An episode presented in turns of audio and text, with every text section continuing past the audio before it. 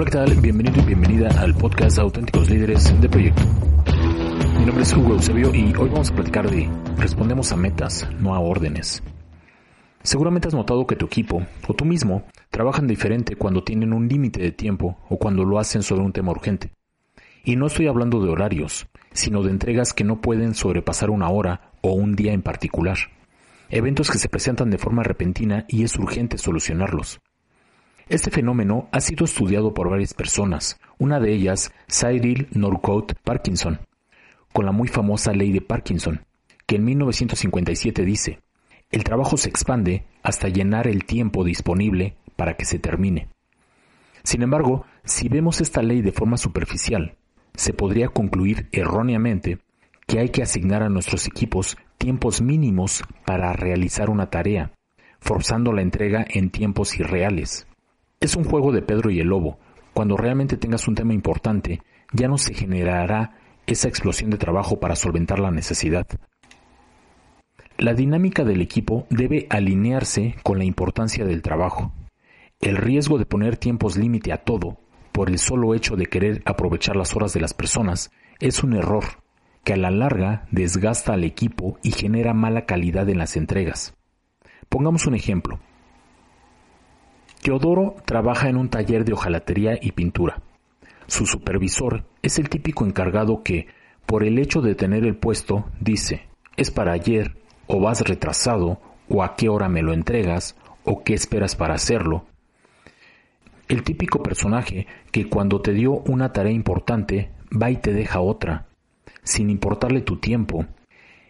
Y aunque aquí muchos dirán que son horas de trabajo, no por decirlo, se puede trabajar en dos cosas a la vez o con ritmos de trabajo propios de una fábrica de la segunda mitad del siglo XVIII, en los inicios de la Revolución Industrial. A Teodoro le han encomendado los últimos detalles de una camioneta que por alguna razón se ha retrasado y se requiere para hoy. Es un cliente importante. Sus tareas son colocar accesorios interiores y exteriores, esta tarea, por lo regular, la realiza en un periodo de tres horas con la calidad acostumbrada. A Teodoro le han dicho que tiene 1,5 horas para terminar la tarea, y aparte se lo han dicho de mala gana, y como si él tuviera la culpa. Teodoro, por alguna razón, se enfoca y curiosamente termina la camioneta a tiempo. Cansado, pero con la satisfacción que hizo en la mitad de tiempo su tarea. El personaje que se hace llamar su jefe en lugar de observar ese detalle, de inmediato le da otra instrucción. Ponte a terminar la otra camioneta que también urge, y quiero que lo hagas en 1,5 horas.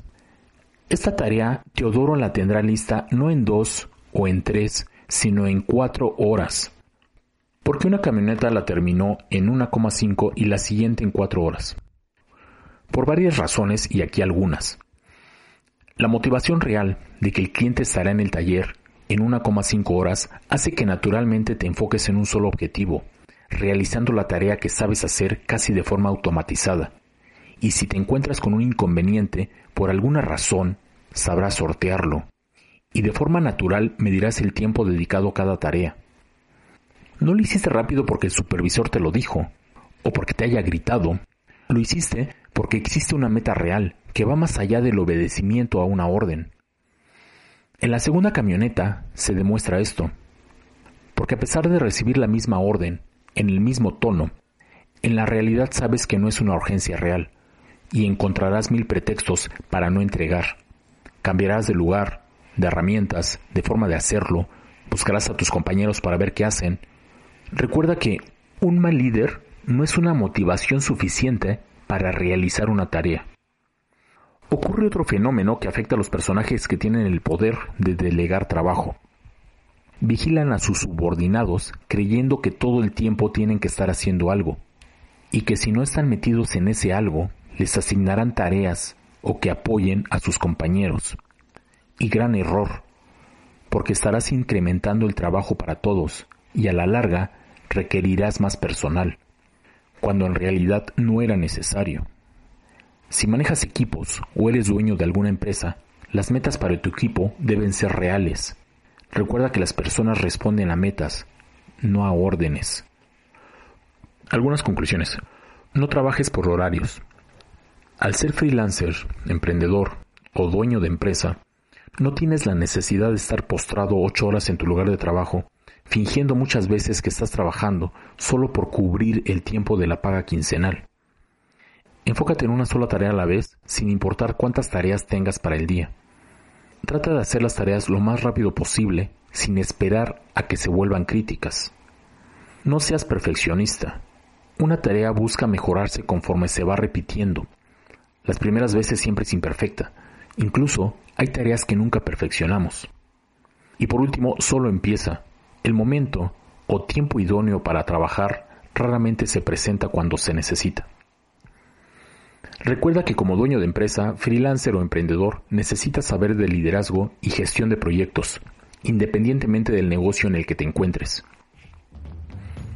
Por hoy es todo, gracias por escucharme, cuídate mucho y recuerden que este podcast es para líderes de empresas, pymes, negocios pequeños, freelancers y emprendedores que no se dedican a liderar proyectos como actividad primaria, pero que quieren profesionalizar sus proyectos dentro de sus negocios y empresas. Nos escuchamos este próximo martes por iBox, Spotify y también por YouTube. Somos Projector y hacemos proyectos. Encuéntrame en formatalento.com diagonal formatalento, donde encontrarás formación, auditoría, acompañamiento en tus proyectos y automatización de procesos. Y siga a mis socios en proyector.org, donde encontrarás productos y servicios de apoyo para tu negocio.